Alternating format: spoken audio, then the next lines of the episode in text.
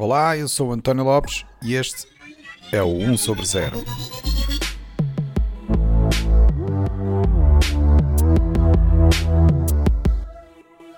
Este é o episódio 74, onde vamos falar sobre o progresso da ciência e tecnologia.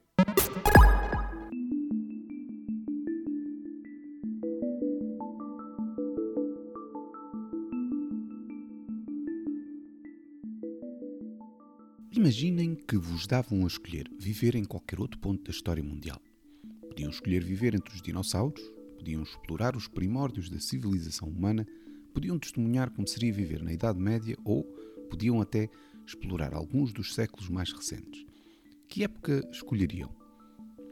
A verdade é que, excluindo a curiosidade de conhecer realmente como seriam esses tempos, que outra razão haveria para escolher viver noutra altura que não agora? A esperança de média de vida é maior, a mortalidade infantil é cada vez menor, as populações a viver na pobreza são cada vez menos, a medicina evoluiu ao ponto de conseguirmos eliminar muitas maleitas com um único comprimido, temos a liberdade para defendermos as nossas ideias sem medo de perseguição política ou social e temos acesso a quase todo o conhecimento do planeta num dispositivo que anda connosco no bolso. Talvez não demos a importância que devíamos àquilo que temos agora, mas a verdade é que viver no presente parece ser sempre a melhor altura. Naturalmente, os tempos que vivemos também não são perfeitos, haverá sempre espaço para melhorar. Mas o facto da sociedade estar continuamente melhor é razão para defender o progresso que resulta da aplicação humanista da ciência e tecnologia. Posto isto, também não podemos cair no erro de glorificar a ciência e tecnologia ao ponto de achar que tudo o que daí advém é perfeito para servir a sociedade. Pode não ser. E é importante que todos nós tenhamos essa noção, tendo a visão crítica para definir qual o caminho que queremos e principalmente o caminho que não queremos.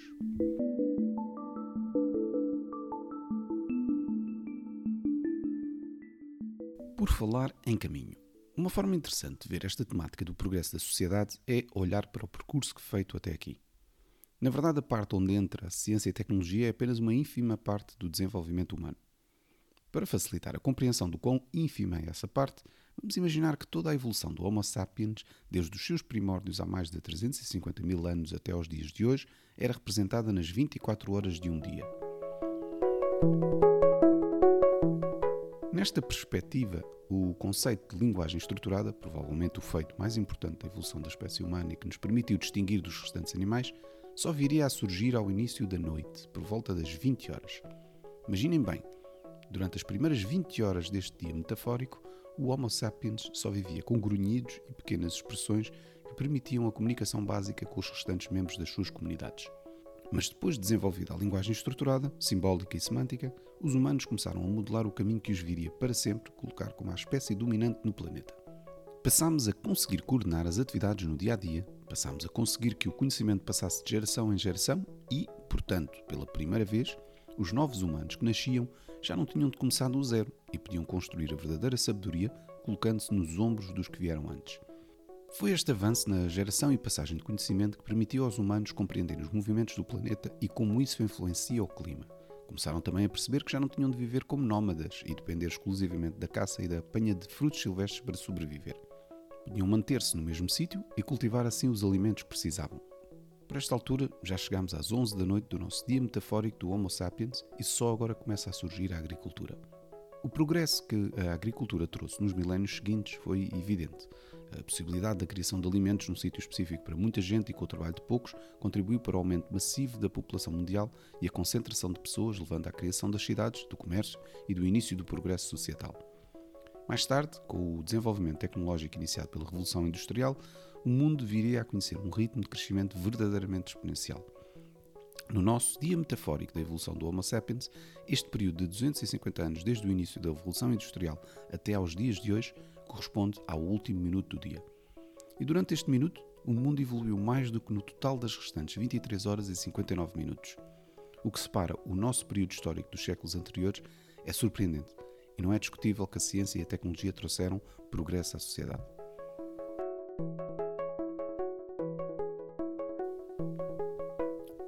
Ainda assim, eu gosto de fazer as perguntas provocatórias, como esta: Estamos efetivamente melhor? Sim, é uma pergunta provocatória. Esta é a Ana Delicado, socióloga de formação e investigadora no Instituto de Ciências Sociais da Universidade de Lisboa. Eu diria que Indubitavelmente, sim, e em quase todos os sentidos. Eu acho que só o facto de vivermos mais anos que o que se vivia há 200 ou 300, o facto de vivermos esses anos em melhores condições, com maior qualidade de vida, de, acho que temos, francamente, uma vida muito mais interessante que o camponês da Idade Média, ou se calhar até que um lorde do, do, do, Renascimento ou do, do, do Iluminismo. Uh, portanto, eu acho que, sem dúvida, que em, a nível médio a vida das pessoas melhorou muito com as inovações científicas e tecnológicas e isso. Sim, não é comparável a nossa vida atual com os tempos medievais. Ah, eu acho que estamos muito melhor. Uh, depois, que métricas é que escolhemos para, para avaliar quão melhor é que estamos? Isso depois já é uma discussão mais complicada, mas acho que a, a pergunta se estamos melhor hoje do que mesmo do que há 100 anos, uh, eu acho que, que, sim, que estamos muito melhor e é graças à, à ciência e à tecnologia, sem qualquer dúvida. Este é o Jorge Félix Cardoso, assessor parlamentar no Parlamento Europeu nas áreas do digital e da proteção dos consumidores na generalidade das métricas estaremos melhor. Uh, depois haverá métricas em que estamos muito melhor que, que outras. Por exemplo, na, na, esperança média de vida, é uma métrica óbvia, estamos muitíssimo melhor. Uh, na, na, alfabetização estamos muitíssimo melhor e acho que a alfabetização, enfim, traz qualidade de vida também. Uh, depois, por exemplo, se olharmos a questões como a saúde mental, se calhar aí já é levanta alguns problemas, não é? Será que, que, somos mais felizes nessa quantidade maior de anos em que vivemos e até vivemos saudáveis do ponto de vista puramente do, da, da nossa existência somática e não, uh, não mais mental ou cognitiva? Aí se calhar já será mais complicado. O ponto que o Jorge refere é importante. O frenesi, a evolução constante da vida ativa, muito derivado dos avanços tecnológicos, traz consigo algumas consequências que nos poderão deixar a pensar se estaremos mesmo melhor. E a questão dos efeitos na saúde mental é uma dessas consequências. Agora resta tentar perceber se a esse nível estamos pior ou é simplesmente uma percepção derivada da maior atenção dada ao assunto. E o que é que eu quero dizer com isto? O facto de, através da ciência e tecnologia, estarmos constantemente a progredir traz consigo uma tendência para nos esquecermos de como era o antes. E isso ilude-nos no sentido em que faz-nos crer que as coisas estejam efetivamente a melhorar não, não sei se uh, este descontentamento é uma força positiva, no sentido de nos fazer continuar a, a, a ambicionar mais, ou se uh, seria interessante também uh, imaginar um mundo onde decidíamos, ok, isto é o que nós conseguimos fazer e agora vamos tratar de organizar a sociedade de tal forma que, com, este, com, a, com a quantidade de conhecimento que temos e com as tecnologias que temos, conseguimos melhorar a vida de toda a gente, portanto, distribuir melhor aquilo que, que produzimos, uh, distribuir melhor as, as condições materiais, sobretudo, uh, e as liberdades que, que, temos e a quantidade de trabalho que, que cada um tem. Posto de outra forma, à medida que as condições de vida da sociedade no geral melhoram, também as nossas expectativas aumentam, porque o ser humano nunca está satisfeito. E isto faz com que acabemos por achar que a sociedade pode e deve ser sempre melhor. E ainda bem, mas o ritmo desenfreado a que agora progredimos, muito derivado do ritmo exponencial a que a ciência e a tecnologia permitem progredir, tende a criar este nível de insatisfação constante em que parece que não estamos gratos por aquilo que já se conseguiu. Será que estamos efetivamente a ser prejudicados por este ritmo acelerado de progresso? Certamente que a questão da expectativa é aqui chave nesta, nesta questão. E, sobretudo, depois de um período em que as coisas evoluíram tão depressa, e aqui se calhar importa dizer, não só necessariamente graças à ciência e tecnologia puramente, mas com a descoberta de novas fontes de energia, por exemplo, ter, ter disputado aqui uh, novas, novas capacidades, né? novas potencialidades, acho que a palavra potência é, é aqui mais adequada. Uh, portanto, depois deste, deste, destes últimos 100 anos, ou últimos 200 anos em que o progresso foi, foi tão rápido, é natural que agora nos sintamos um pouco frustrados um, e até lembro-me de uma, de uma capa da Economist há, há uns anos que falava se calhar de uma era de estagnação na inovação e na, no, no progresso de facto uh, na qualidade de vida graças à ciência e à tecnologia. Que paradoxo tão estranho. Como é que é possível que uma sociedade que evoluiu em 200 anos mais do que a evolução testemunhada desde o início do universo pode achar que estamos numa era de estagnação de inovação? Mas é assim. É exatamente o facto de termos visto tanto acontecer em tão pouco tempo que nos traz a vontade de ter cada vez mais e melhor. Mas esta vontade tem consequências e não nos podemos simplesmente deixar ir nesta sedução do avanço científico e tecnológico sem limites. Vejam-se os exemplos da tecnologia que, apesar de ter sido criada para melhorar e proteger a vida humana, acaba por ser um incentivo para se arriscar cada vez mais e assim aumentar o perigo para as pessoas.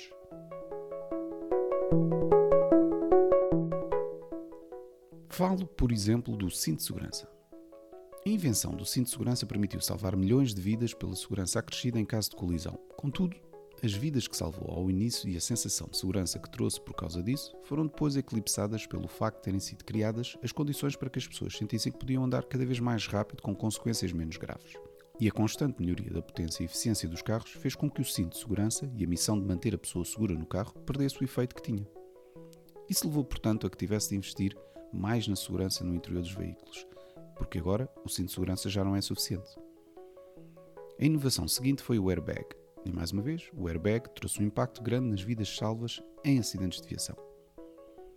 Mas a evolução paralela dos veículos continuou, e os carros são cada vez mais potentes e andam mais rápido. E por isso mesmo, a vantagem trazida pelos airbags voltou a eclipsar-se na vontade de querer mais e melhor.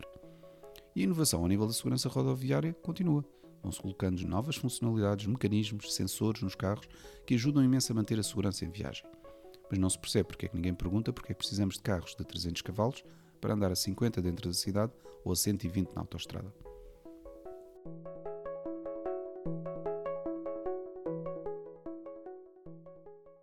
Isso tem um nome, é o efeito rebound. O efeito rebound a que a Ana Delicado se refere é exatamente o fenómeno que espelha esta contradição em que os efeitos bons de uma inovação são balanceados por outros efeitos indesejáveis que acabam quase por eliminar os efeitos bons gerados inicialmente. Mas há uma coisa que eu acho que, que deve ser uh, posta em consideração. Uh, a evolução da ciência e da tecnologia, sobretudo nas últimas décadas, permitiu-nos, e, se calhar aquilo que vai acontecer nas próximas décadas, permite-nos acabar com o planeta de uma forma uh, que os nossos antepassados medievais ou iluministas não tinham.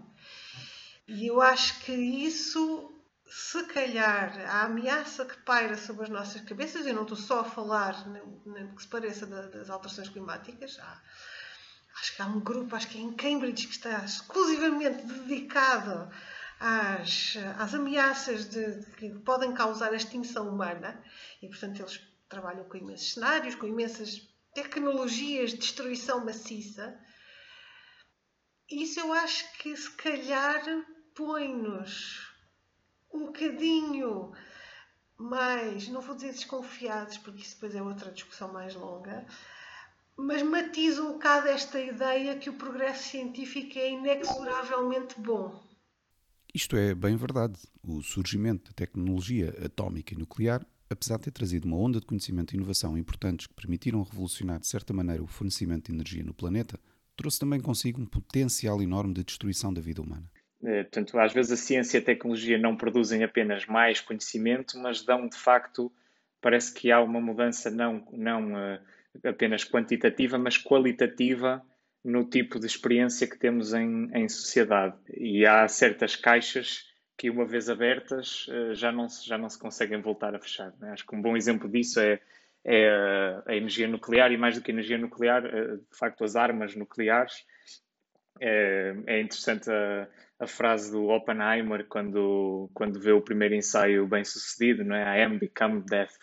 Portanto, de facto, uma consciencialização de que, de que se abriu uma nova era uh, com o conhecimento que se produziu e, e, e que é muito difícil se, se, o progresso social nem sempre é, é, é, linear e pode haver claramente retrocessos, a acumulação de conhecimento, embora não seja 100% linear, parece muito mais. Uh, uh, se calhar linear não é a melhor palavra, mas portanto, é, vai sempre apenas num sentido, não é? Não, nunca volta para trás, é sempre na acumulação e nunca na, na destruição. Felizmente, nem toda a tecnologia tem um potencial tão devastador como a bomba atómica. Mas há sempre a possibilidade de haver consequências indesejáveis. Ainda assim, é desde essa altura que os cientistas vivem no medo de o conhecimento que geram poder ser usado para ações bem nefastas. Eu próprio, ainda que desempenho um papel diminuto na contribuição para o avanço da investigação em inteligência artificial, tenho constantemente de me lembrar para acautelar quaisquer consequências não previstas no trabalho que desenvolvo. Uh, outro, outro exemplo, para pegar em exemplos se calhar mais contemporâneos, outros bons exemplos são uh, a inteligência artificial uh, e a quantidade de dados que, que, que, estamos a recolher a cada segundo nas nossas sociedades e, e aquilo que isso permite. Se os, os nazis, por exemplo, quando fizeram o Holocausto, graças à grande base de dados que tinham na Holanda sobre grande registro populacional, com grandes detalhes sobre toda a população, conseguiram ser muito mais eficazes no seu plano de, de exterminar todos os judeus nesse país, precisamente por causa disso. Imaginemos o que seria o manancial de informação que existe uh, hoje em dia, disponível muitas vezes até quase gratuitamente na net ou, ou a muito baixo custo, para um, qualquer tipo de plano dessa, dessa natureza. Mas isto leva-nos, portanto, aqui a uma encruzilhada complicada. Por um lado, o progresso e a constante melhoria da sociedade é importante, mas por outro lado, há quase sempre potenciais consequências indesejáveis nas inovações que vão surgindo. O que devemos fazer?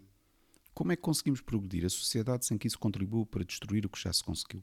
Pois, eh, acho que a resposta para isso é, é tem que ser a política a fazê-lo, e nomeadamente a, quanto a, a, aos poderes da ciência e da tecnologia, a regulação, não é? Uh, e quanto às consequências uh, dessas novas capacidades, aí não só a regulação, mas outro tipo de, de intervenções uh, políticas. Porque, de facto, é, tu, tu, tu, descreves isso muito bem. Alguns fenómenos não são meramente. Portanto, às vezes a ciência e a tecnologia não produzem apenas mais conhecimento, mas dão, de facto, parece que há uma mudança não, não apenas quantitativa, mas qualitativa no tipo de experiência que temos em, em sociedade. A regulação é sem dúvida uma possível ferramenta para tentar controlar o ritmo desenfreado e potencialmente perigoso da inovação científica ou tecnológica. Mas como também temos vindo a acompanhar nos últimos anos ou décadas, nem sempre é fácil a ação governativa e legislativa conseguir regular aquilo que é completamente desconhecido. Que é sempre muito difícil, porque a política evolui a um ritmo que não é compatível com o ritmo a que evoluem a, a ciência e a tecnologia. Uh, e, enfim, e, e com o disclaimer de eu trabalhar precisamente na, na regulação e nas políticas públicas na área do digital, é dificílimo uh, saber, uh, primeiro, como funcionam estas tecnologias que ainda estão muito por descobrir, depois, que impactos irão ter na, na sociedade e depois, eh, em, no, em cima disso, ainda saber como regular para mitigar os impactos positivos e deixar os impactos, desculpa, desculpa mitigar os impactos negativos e deixar os impactos positivos e que outras consequências imprevistas é que isso não, não terá, portanto, o que é que será perdido por causa do impacto dessa regulação. E, portanto, é de facto um problema muito difícil. Por outro lado, ações regulatórias só funcionam se forem aplicadas de forma global. O facto de nós, ao financiarmos, ao impormos regras para o desenvolvimento da ciência que se passa dentro das nossas fronteiras, neste caso Estados Unidos, mas também na Europa, não obsta a que outro tipo de investigação possa ser feito noutros sítios, que têm, se calhar, regras menos apertadas. E, portanto, uh, há sempre este problema de a regulação que se consegue fazer é difícil de aplicar universalmente. Para isso é preciso haver acordos transfronteiriços, planetários quase, sobre o que é que pode ou não ser feito. Portanto, ainda que a regulação possa e deva existir, há aqui uma necessidade clara de atuar na fonte, nos próprios cientistas e tecnólogos que estão na linha da frente a desenvolver estas inovações. Parece-me parece que não há volta a dar. É importantíssimo que qualquer cientista uh, ou inovador, digamos assim, uh, que, que hoje uh, trabalhe, e digo hoje porque, porque já há muitos exemplos, há demasiados exemplos de, de ciência e tecnologia a produzir conhecimento que, não, que deu para o torto, até antes da, da, bomba atómica, por exemplo, as questões do, dos, dos, gases químicos foram usados na, na Primeira Grande Guerra. Uh, é, um, é, um, exemplo ainda mais, mais precoce disso. Acho que hoje não há desculpa. Os cientistas e os inovadores têm claramente de ter preocupações uh, relativamente àquilo que estão a fazer e qual será o impacto que isso vai ter na, na sociedade e pensar não só nos usos previsíveis e, e e bem orientados, mas também eh, tentar imaginar os usos imprevisíveis ou os usos incorretos e as consequências nefastas uh, que isso poderá ter. Mas a sedução da inovação é grande e, por vezes, até incentivada pelas necessidades de financiamento que apostam mais na procura da próxima inovação ainda desconhecida. Portanto, como é que podemos fomentar esta introspeção nos próprios cientistas e tecnólogos sobre o potencial do impacto das suas descobertas e desenvolvimentos? De certa forma, sobretudo quem faz investigação científica com base em financiamentos públicos na Europa, e aqui vou restringir um bocado a Europa, ou mesmo nos Estados Unidos, e também temos um bom exemplo sobre isso, já, já é obrigado, quando apresenta uma candidatura de financiamento, ter um formulário ético. E nesse formulário ético tem de garantir que uma série de, de, condições em relação àquilo que vai desenvolver com a nova inovação científica ou tecnológica.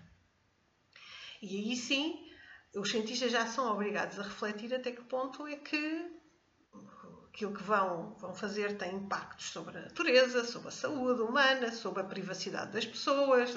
Quer dizer, a checklist destes formulários de ética são cada vez maiores, mais completas e têm servido de facto como uma triagem de pelo menos aquilo que é financiado publicamente responder a normas que têm a ver com a salvaguarda de outros princípios que não apenas o desenvolvimento científico. Mas, por vezes, os próprios intervenientes neste tipo de investigação não têm as ferramentas necessárias para realizar esta introspeção do impacto do seu trabalho.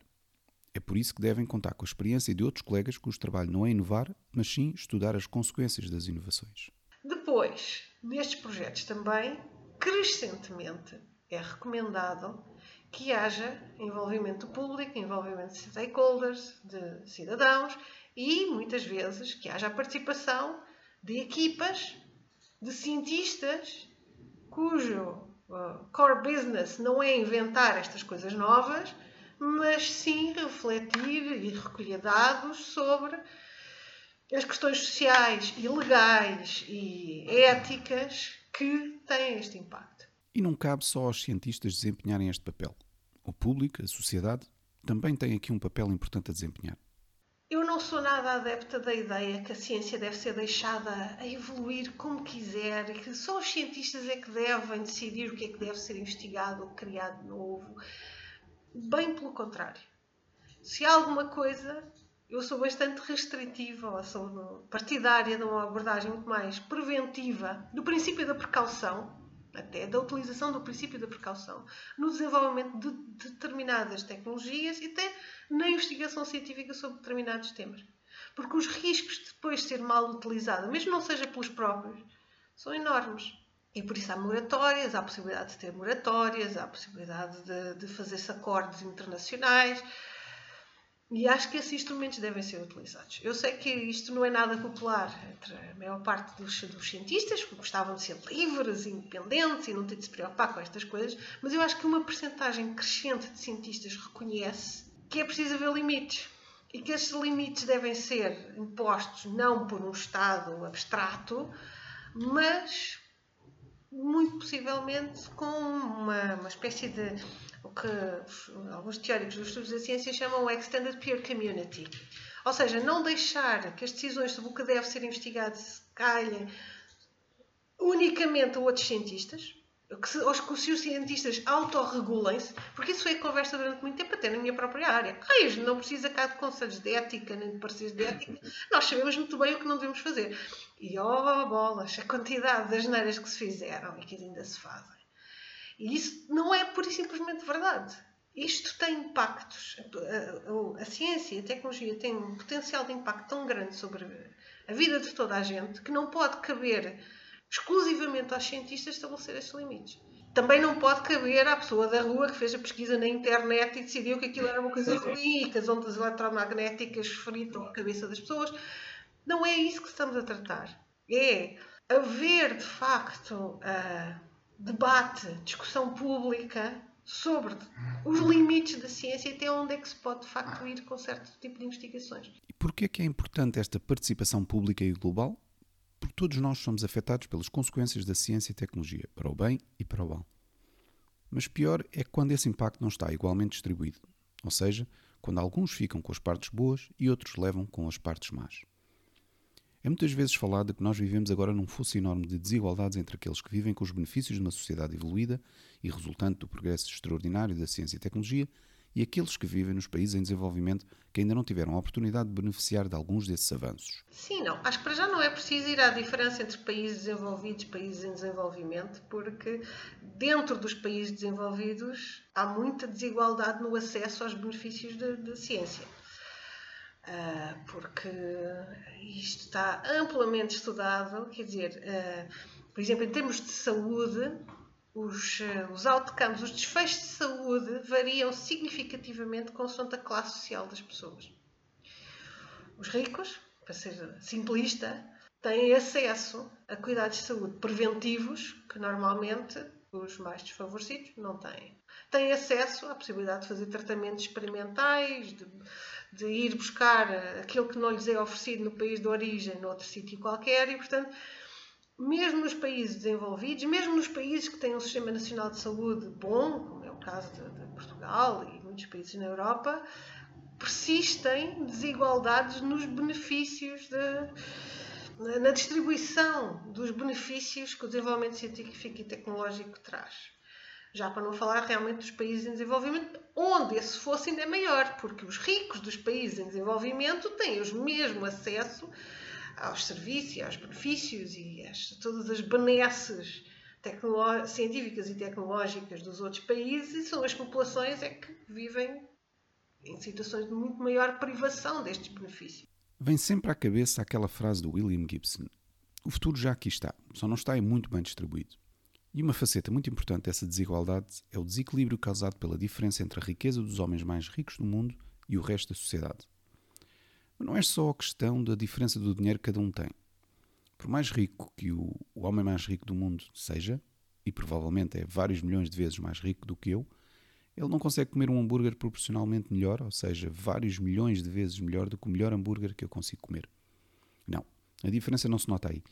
A diferença nota-se no poder que lhe é atribuído por ser tão rico. Onde ela é muito diferente é uma é desigualdade no poder, digamos, do poder que poderemos transmitir, eh, traduzir isto por poder político uh, ou eh, simplesmente a capacidade de ter ação sobre o mundo. Uh, de facto, hoje um, um bilionário uh, tem um poder que é, que é quase ilimitado. Um Jeff Bezos cria as empresas para fazer o que quer que ele ache que faz falta na sociedade e que ele gostava de fazer, uh, tem a capacidade de viver onde queira no mundo, da forma uh, que queira, enfim, eh, diretamente ou indiretamente influencia a política de qualquer Estado no mundo e a decisão de qualquer, até de blocos de Estados, né, como seja a União Europeia, para não assustar aqui algum soberanista mais, mais estrito.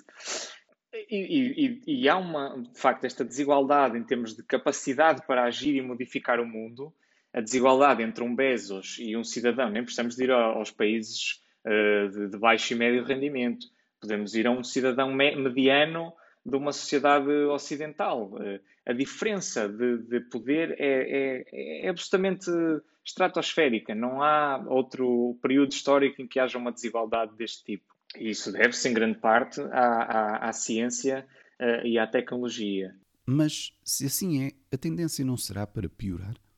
Veja-se o exemplo da Neuralink, a empresa do Elon Musk que está a desenvolver implantes cerebrais para permitir maior eficiência nos interfaces humano-máquina. Se esse tipo de tecnologia desenvolver o suficiente para que seja possível, por exemplo, aumentar as capacidades de processamento do nosso cérebro, o mais natural é isso fazer com que as elites tenham acesso privilegiado a essa tecnologia permitindo que se tornem cada vez mais inteligentes. O que, por sua vez, permite acesso a outro tipo de oportunidades que não estarão acessíveis aos restantes, consolidando ainda mais essas desigualdades que assolam a sociedade. Com este potencial futuro, custa acreditar que a ciência e a tecnologia serão capazes de resolver este problema da desigualdade e trazer um pouco mais de equilíbrio entre os diferentes grupos socioeconómicos do planeta. Porquê é que a tecnologia e a ciência não resolveram, perguntavas tu, a questão das desigualdades? Bom, eu acho que elas podem, de facto, e nós felizmente estamos a entrar numa era em que eu acho que haveria conhecimento e técnica suficiente para resolver o problema das desigualdades, pelo menos das desigualdades materiais. Só que isso implica, eh, eh, enfim, aí a ciência e a tecnologia não são nada sozinhas. Isto é um problema político, é um problema da, e político e económico, né?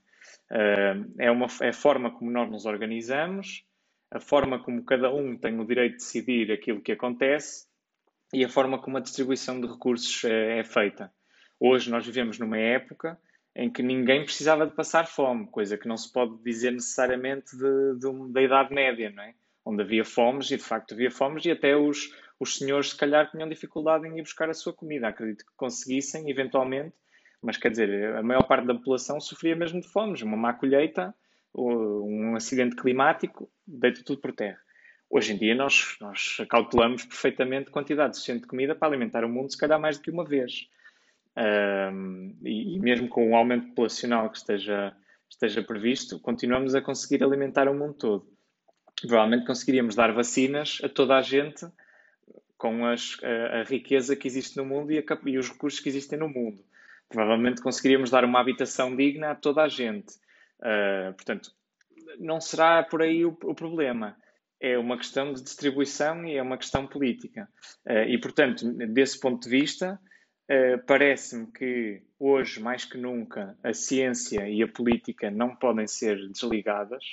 Há uma relação muito próxima entre ambas, portanto, a ciência precisa da política para que os seus resultados tenham, de facto, o impacto positivo que se prevê, e a política precisa imenso da ciência para uh, informar as decisões que toma e a forma como pode melhor organizar uh, este, este sistema. Portanto, as duas coisas estão cada vez mais uh, dependentes se o resultado for, de facto, aquele, enfim, presumo que, que ambos queremos e, que, e quem esteja a ouvir também, que é a maior prosperidade possível para o maior número de pessoas possível. Não é? Da mesma maneira que o Jorge Félix Cardoso defende a contribuição política para a solução deste problema, a Ana Delicado defende melhorar a formação de cientistas e tecnólogos ao nível ético e social. Se calhar também um problema de formação nas nossas escolas de engenharia e, claro, obviamente, criar condições atrativas de trabalho nas, nas agências governamentais é essencial, mas também ao nível da formação é essencial. Fazer os jovens engenheiros, programadores, tecnólogos perceberem que pode e deve haver limites àquilo que é feito. Porque eu acho que é uma das coisas que hoje falha, mas que está a começar a pensar-se, a pôr-se nas escolas. Quer dizer, o MIT tem uma tradição, tem, tem bastante grande já, de ter departamentos de ciências sociais e de formação em ética e, e discussões éticas e multidisciplinares. E, e, quer dizer, isso é um exemplo a seguir. E acho que as escolas de engenharia deviam ser também obrigadas, depois os meus colegas vão cair todos em cima, a ter, proporcionar este tipo de formação, porque nós não queremos não queremos estar a formar para o mercado de trabalho jovens psicopatas que acham que the sky is the limit e que esses, estas questões sociais e éticas são só constrangimentos. Não pode ser. Não pode ser. Porque aí é que nós estamos realmente a hipotecar o nosso futuro.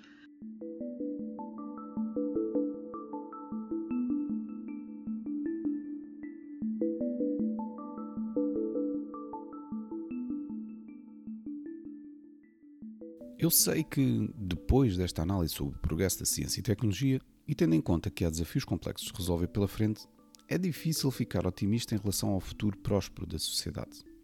Quando começamos a enumerar esses desafios, a sensação é que há muito por onde pode correr mal. Temos de resolver o problema das alterações climáticas, temos de resolver os conflitos geopolíticos e, ao mesmo tempo, temos de resolver o problema da escassez de recursos, sejam eles energéticos, alimentares, medicinais ou económicos. Mas se há algo que a sociedade tem mostrado ao longo destas centenas de milhares de anos em que nós vivemos enquanto Homo sapiens, é que a nossa capacidade de resiliência, inovação e desenvolvimento revela-se quando é necessário. E eu tento ser otimista. Imagino uma revolução energética a acontecer, seja pelas energias renováveis ou pela evolução da fusão nuclear. Com o surgimento da energia limpa quase infinita, podemos caminhar para resolver alguns dos principais problemas de escassez de recursos como a dessalinização e limpeza de água, muito útil para a agricultura e alimentação, ou o desenvolvimento de transportes baratos e não poluentes para longas distâncias, ou começar a trabalhar para remover o excesso de carbono da atmosfera, tentando assim garantir a regressão das alterações climáticas. E quem fala da revolução energética fala de outras revoluções: inteligência artificial, biotecnologia, nanotecnologia, neurotecnologia, terapia de genes, exploração espacial e tantas outras inúmeras possibilidades. Já viram o potencial da combinação de todas estas áreas? Há que tentar, portanto, ser otimista. Revoluções tecnológicas e inovações científicas vão inevitavelmente acontecer. Cabe a todos nós desempenhar o nosso papel e exigir que quem desenvolve tecnologia e faz ciência o faça de forma responsável e consciente do papel que prestam na evolução da sociedade. E aí sim poderemos verdadeiramente prosperar.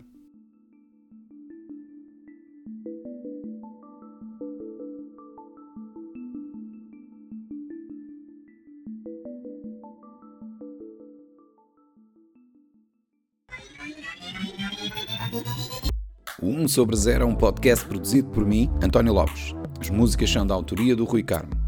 Se quiserem saber mais sobre o podcast, aconselho-vos a visitar o site 1sobre0.com, onde poderão encontrar mais informação sobre os diversos convidados e sobre cada episódio, incluindo as várias notas e referências que fazemos durante as conversas.